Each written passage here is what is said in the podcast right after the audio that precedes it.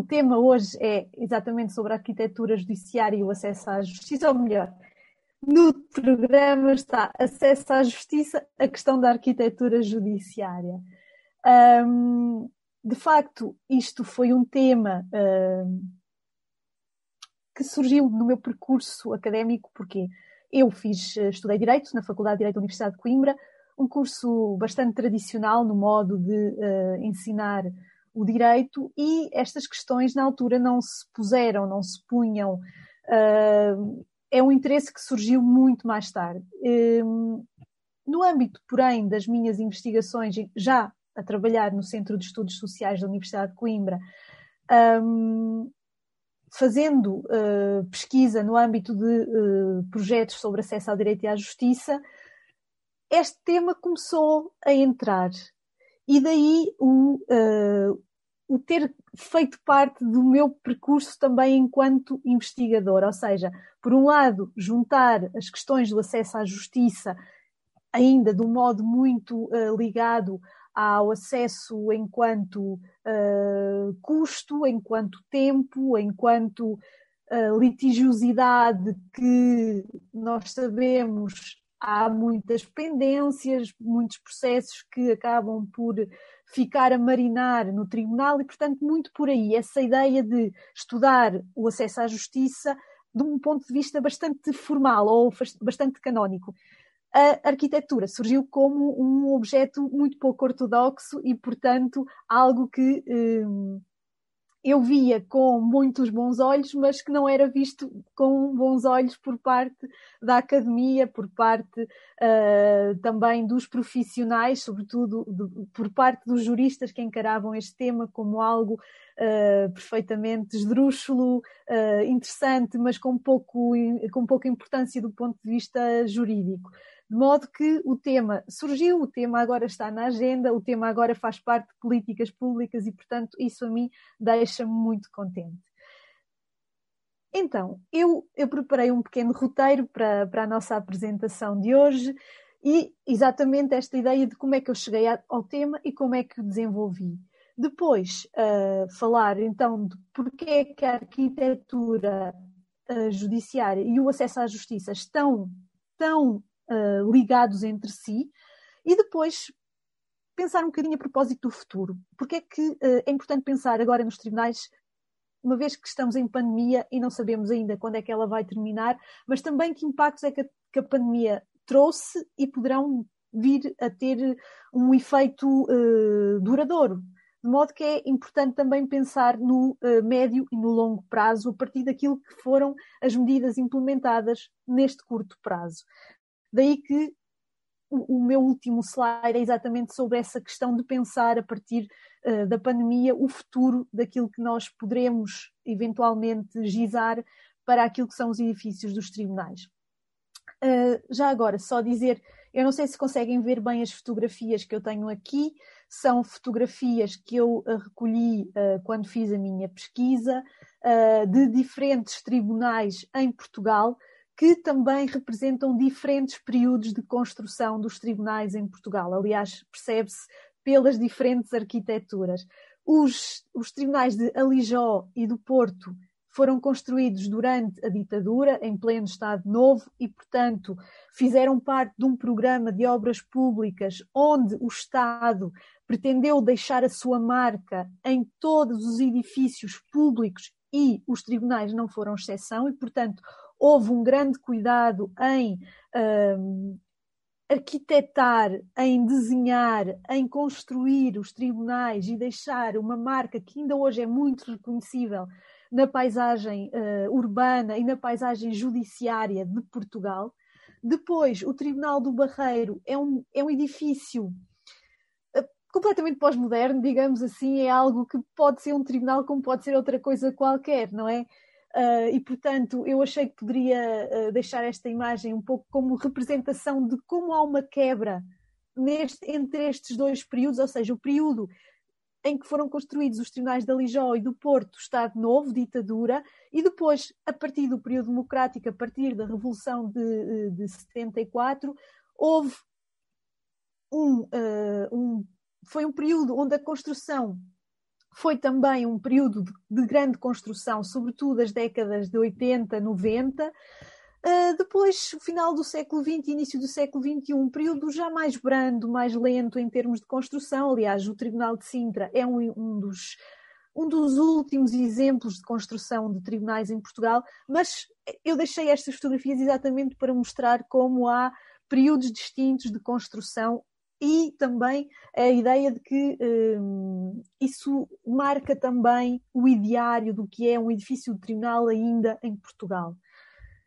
Então, como é que eu cheguei ao tema? Eu já comecei por dizer um pouquinho, não é? Esta minha, uh, esta minha carreira de investigação no âmbito dos projetos uh, uh, em, em, em, acesso ao direito e à justiça, mas também em termos de justiça da família, o que para mim foi muito, foi muito importante. Porquê? Porque eu achei que devia fazer algo que juntasse arquitetura, acesso e, sobretudo, especializar num uh, tipo, que era os tribunais de família e menores em Portugal.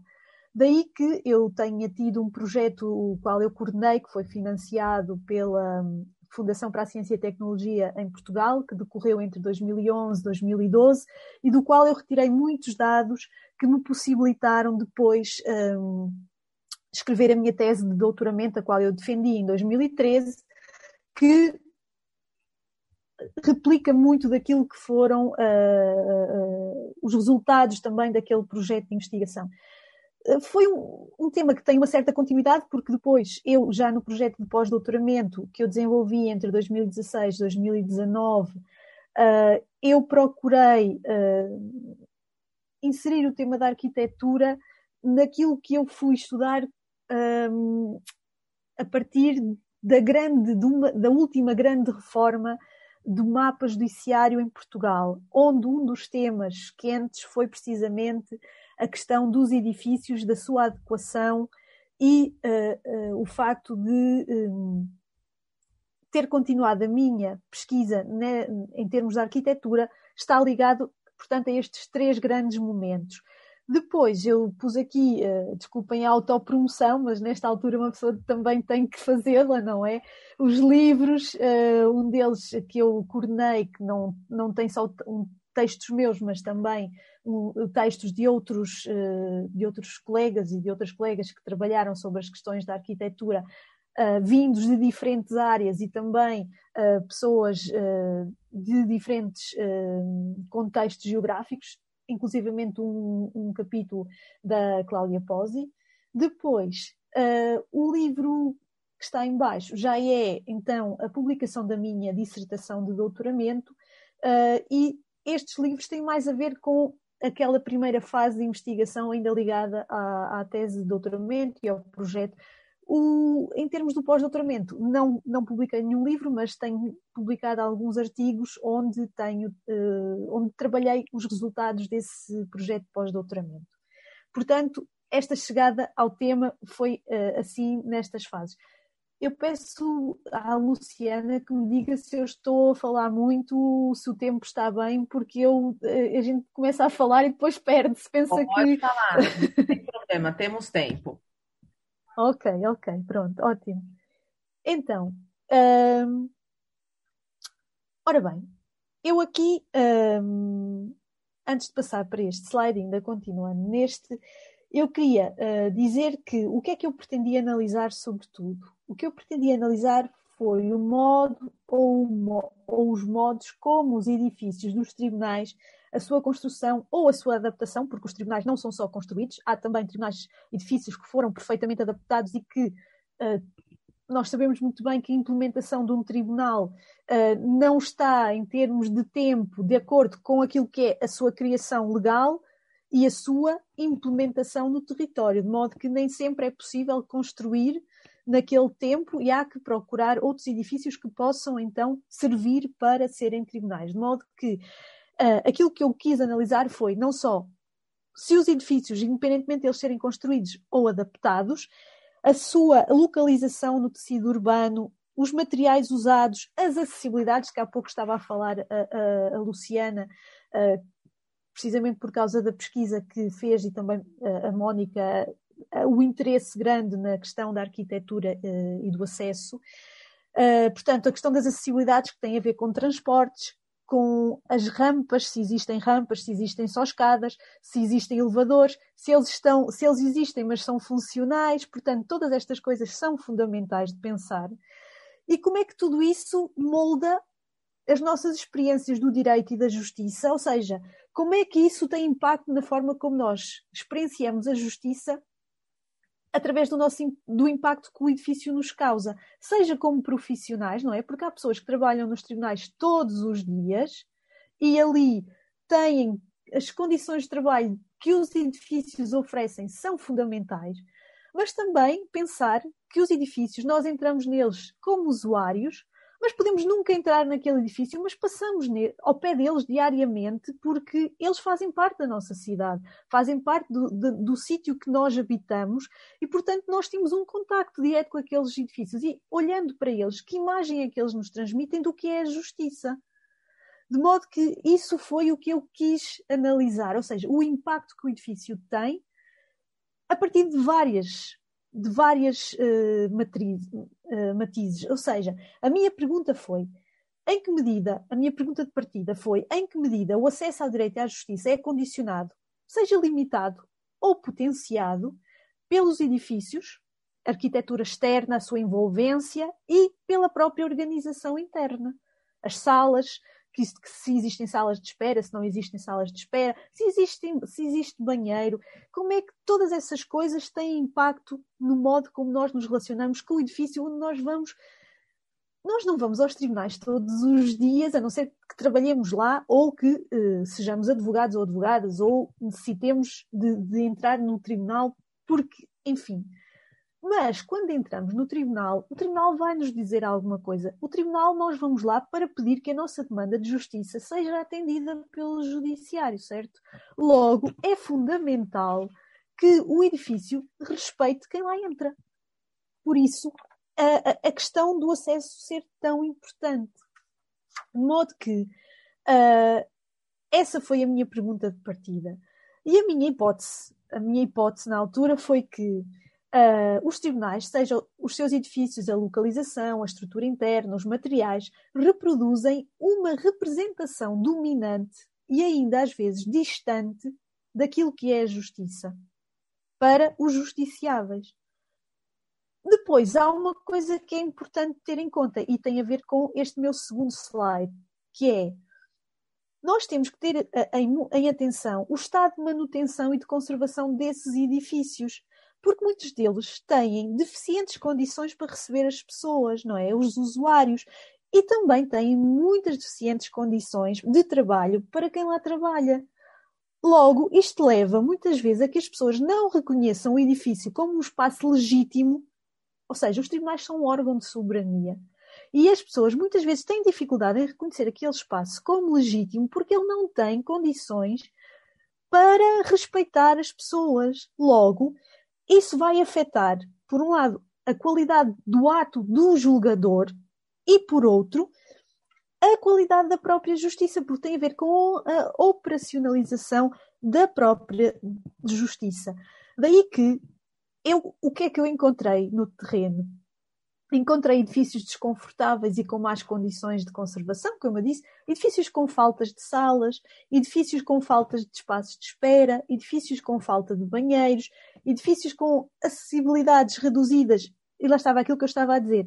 Às vezes até tem o elevador, mas está fora de utilização, porque a, a, a, parte elétrica do edifício é deficiente e não permite que o uh, elevador funcione em condições. E uh, há também más condições de trabalho, de segurança, de privacidade, de higiene e de salubridade. Okay? Muitas vezes o que é que se encontra? Que são os magistrados a usar os próprios gabinetes de trabalho para fazerem as audiências, as diligências, porque não há espaços adequados, porque há poucos espaços para poder programar e agendar as audiências ou as diligências. Espaços exíguos, muito desadequados, com mobília que não serve de todo, sem iluminação natural. Imaginem o que é estar numa sala de audiências sem janela, sem luz, com o ar-condicionado que não funciona, com temperaturas altíssimas, ou às vezes com temperaturas baixíssimas, porque pronto, eu não sei se toda a gente conhece Portugal, mas Portugal não é aquele país que é uma temperatura uh, muito uh, média. Não é. Há zonas do país onde faz muito frio e onde faz muito calor. E os edifícios, imagina estar, às vezes no verão, com edifícios, uh, em edifícios com temperaturas de 45 graus, ou no inverno com temperaturas abaixo de zero. Modo que não é de todo confortável e uma pessoa, se já vai nervosa, se já vai ansiosa, chega ali, é muito difícil, é muito difícil. Pronto, portanto, isto são tudo coisas que nós temos que ter em atenção. E depois, as salas de audiência ainda muito rígidas, muito ainda no esquema do Tribunal Penal.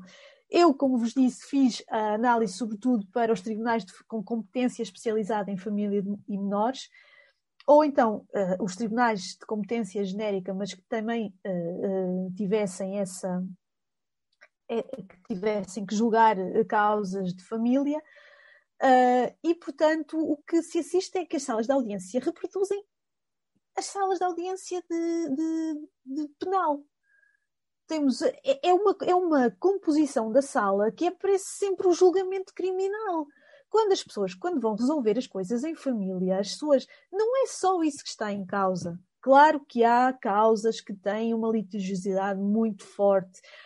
Podemos pensar pessoas que se estão a divorciar e há uh, problemas de violência doméstica, certamente. Mas ali não é a violência doméstica que está a ser tratada, porque a violência doméstica tem que ir para o Tribunal Penal. Pelo menos em Portugal é assim.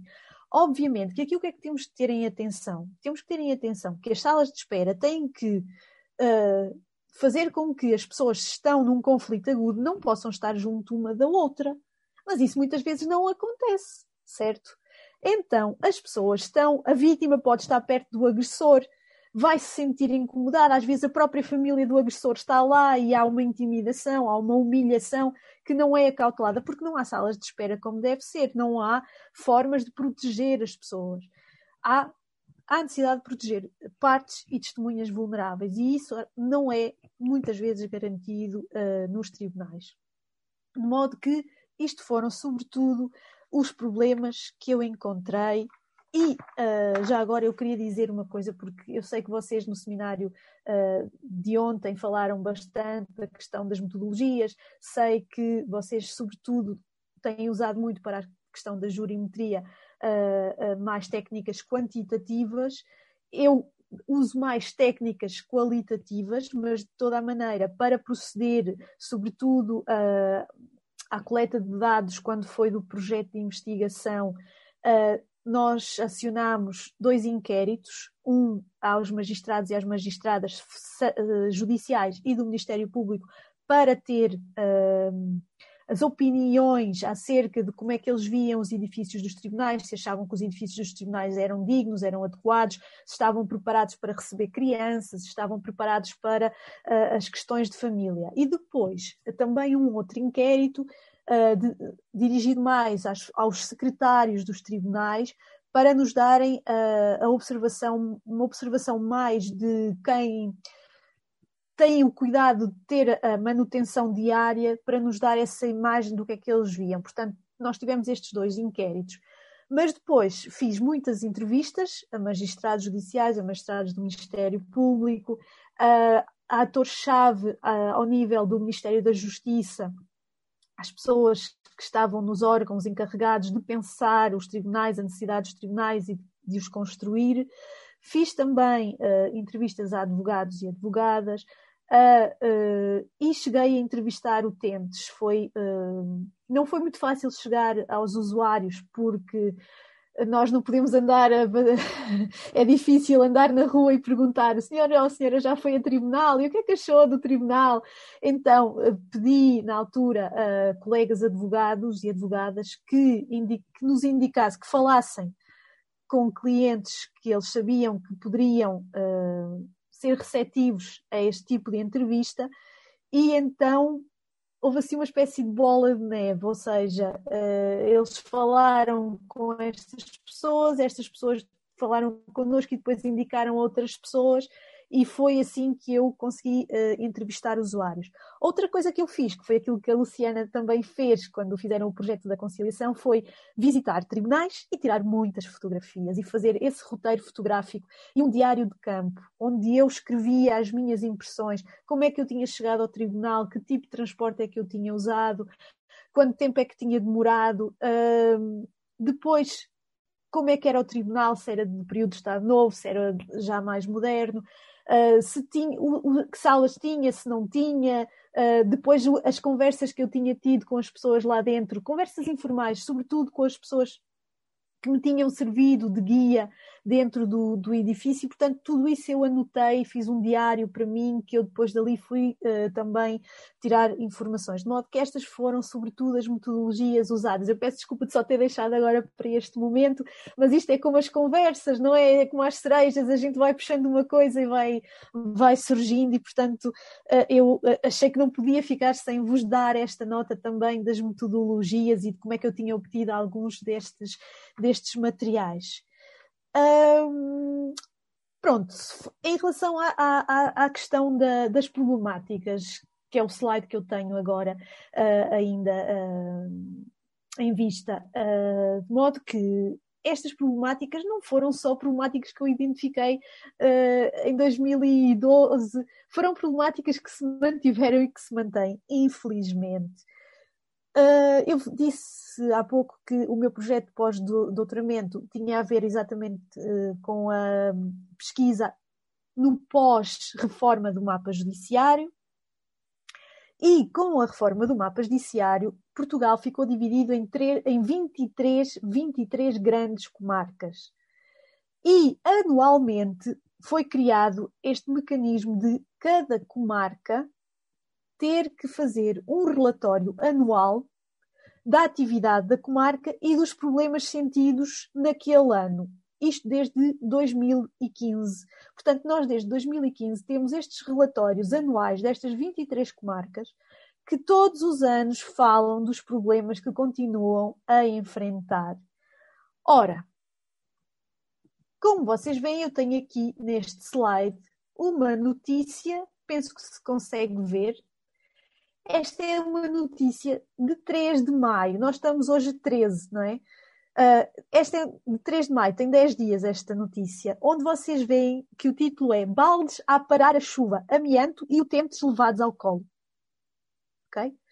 Continuamos a ter este estado da arte em, dos tribunais em Portugal, infelizmente.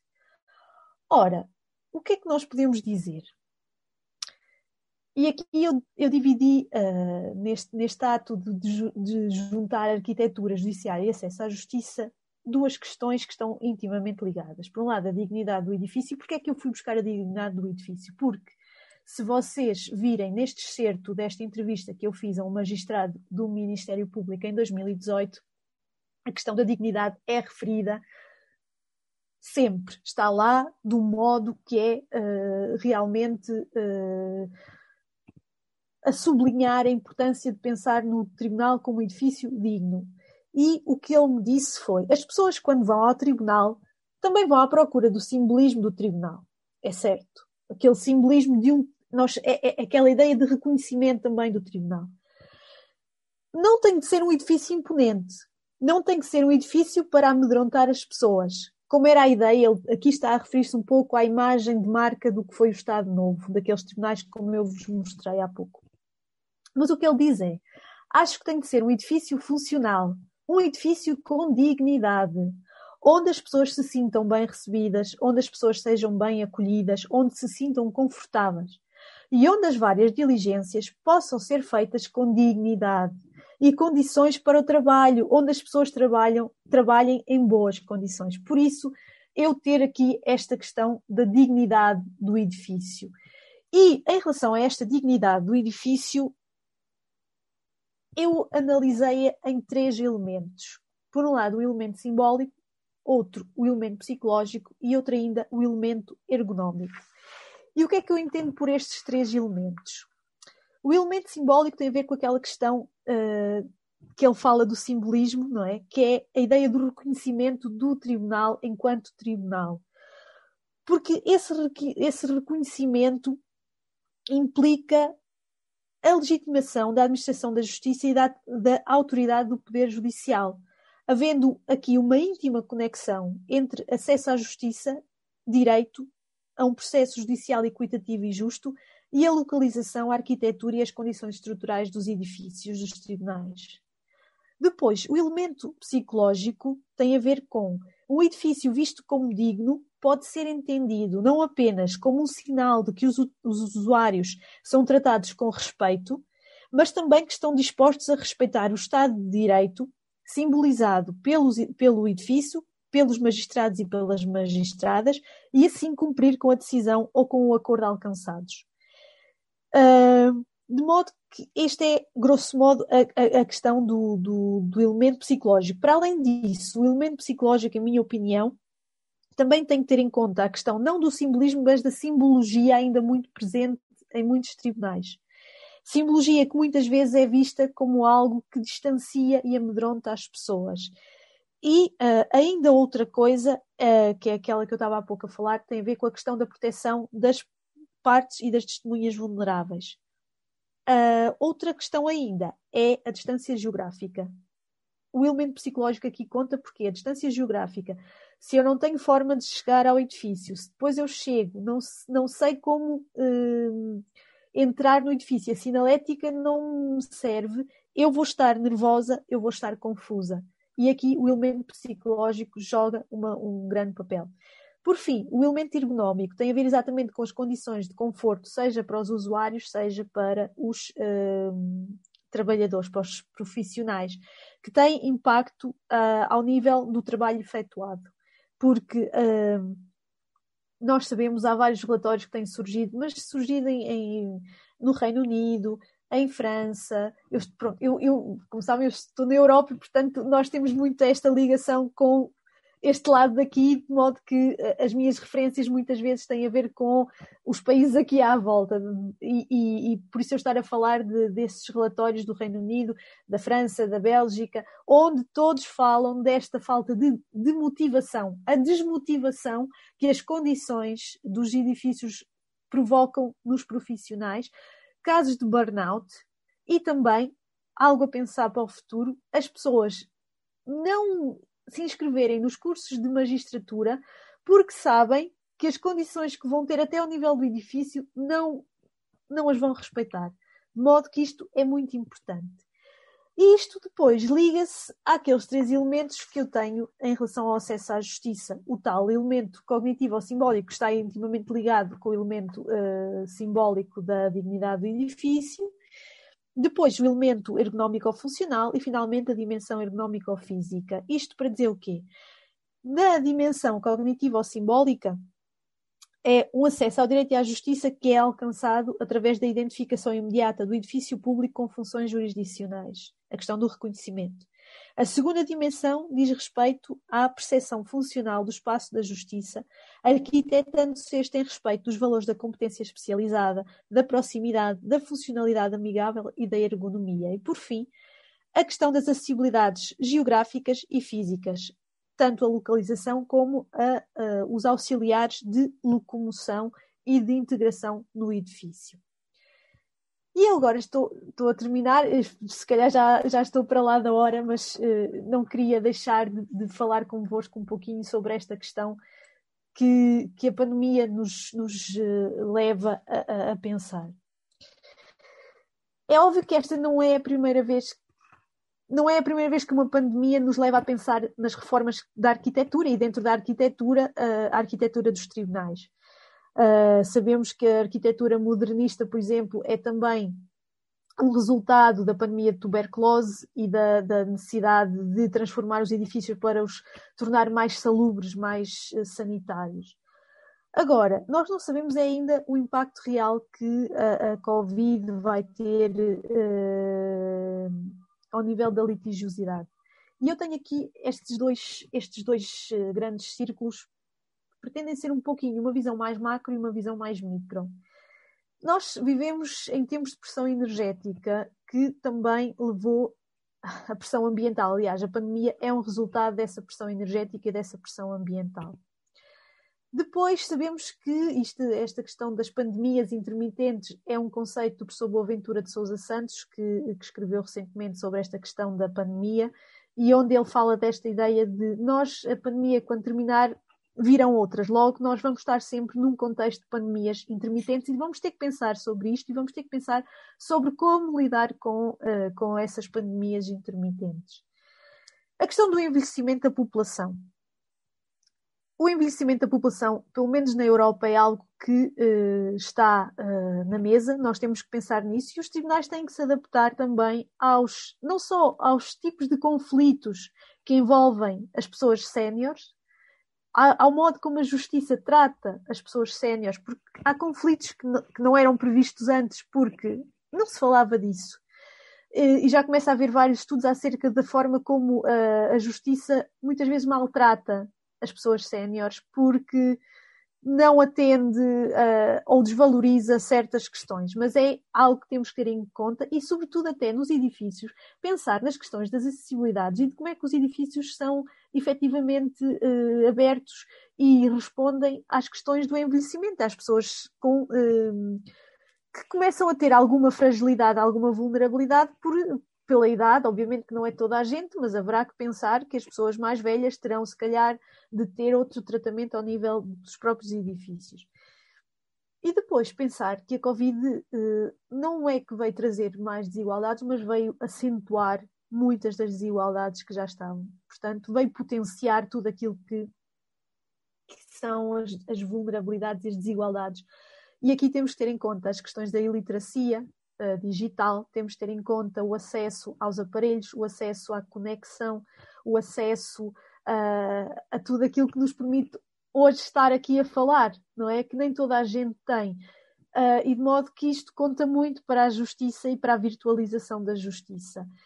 Uh, questão, as questões socioeconómicas que estão muito agudas, uh, o Brasil é um exemplo disso, não é? Não, nós sabemos muito bem o que é que se está a passar com a pandemia no Brasil, mas também nos outros contextos. Uh, pensa nas pessoas com discapacidade, que não podemos ignorar. Pensar que vivemos em sociedades multiculturais, onde há muita gente que não fala a língua do país e precisa de perceber e precisa de se integrar, não é? Na sociedade. Como é que uma pessoa se pode integrar na sociedade se não, se não é tratada como igual? Logo, tudo isto são questões que têm a ver com desigualdades e vulnerabilidades que estão cada vez mais agudas. Isto é um pouquinho, muito, parece um retrato macro, ok? Em termos do retrato micro, que tem mais a ver com a questão da justiça. Uh, nós sabemos que hoje uma buzzword é digitalização. Digitalização da justiça, e-justice. Está em todos os planos de ação da União Europeia. O Brasil também é um país que está muito avançado em termos da, da, da digitalização da justiça, da transformação digital está muito mais à frente do que muitos países europeus, isso é verdade. E, uh, nós às vezes ainda estamos aqui a tentar perceber o que é que vai ser e vocês já estão a anos-luz do que é que se passa e pensam assim: poxa, como é? Não pode ser. Então, a verdade é que nós sabemos disso, mas hoje em dia a, a digitalização, transformação digital da justiça, Tribunal do Futuro, é tudo à volta da questão do virtual. As reformas do mapa judicial são muito importantes porque uh, eu, em relação a isto, não sei como é que é a questão no Brasil. Confesso, sei que houve algumas reformas, houve um estudo uh, muito, muito profundo, acho que pelo professor Leonardo Avritzer, aqui há uns anos, em que o Brasil uh, o Brasil é enorme comparado com Portugal, não é? é muito, o Brasil é uma Europa inteira, logo é muito, é muito complicado os mapas judiciários no Brasil por causa das distâncias geográficas, das, dif das diferenças de Estado para Estado. Uh, ao nível europeu, que se tem falado muito é do fecho de tribunais e do que é que isso pode implicar em termos do acesso à justiça.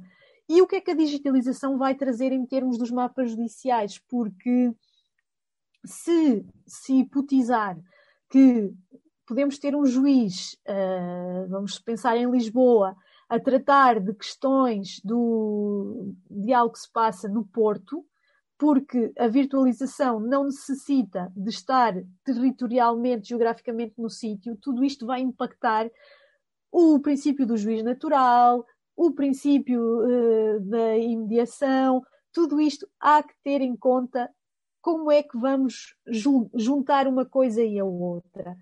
Depois pensar no mapa resolução de litígios. Não é só o tribunal que resolve litígios, e vocês sabem disso muito bem, porque os vossos projetos têm sido sobre conciliação e mediação. Como é que nós fazemos este mapa de resolução de litígios? Como é que vamos articular a virtualização com o tribunal presencial, o, o tribunal híbrido, a conciliação, a mediação, tudo isso. Há que pensar como, como julgar com estas dimensões todas. E depois, os tribunais também são feitos de, de, das necessidades de, de, orçamentos, que contam muito, e de obsolescências. Porquê? Porque os edifícios também envelhecem.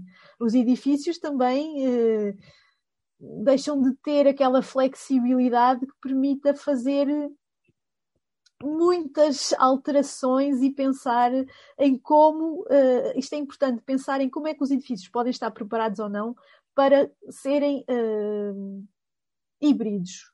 Isto é importante pensar. E que edifícios é que nós vamos ter? Vamos ter edifícios pequeninos, vamos ter edifícios grandes, porque com esta questão do distanciamento social uh, e vamos pensar como é que vai ser. Tudo isso são assuntos que ainda estão, como eu disse, a marinar. Eu não sei se esta expressão se usa no Brasil, mas estão ainda a marinar e nós precisamos de, de pensar nest, nestas questões.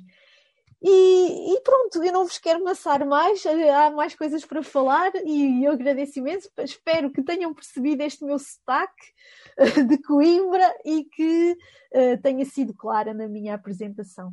Tá bom? Muito obrigada, muito obrigada pela atenção, pelo convite e por tudo. Estou muito feliz e, e quero muito debater convosco estas questões, ok? Este é mais um conteúdo produzido pela Faculdade de Economia, Administração e Contabilidade de Ribeirão Preto, a FERP USP. Veja todos os nossos conteúdos em vídeo em nosso canal do YouTube ou acesse o site media.ferp.usp.br para acompanhar também nosso podcast.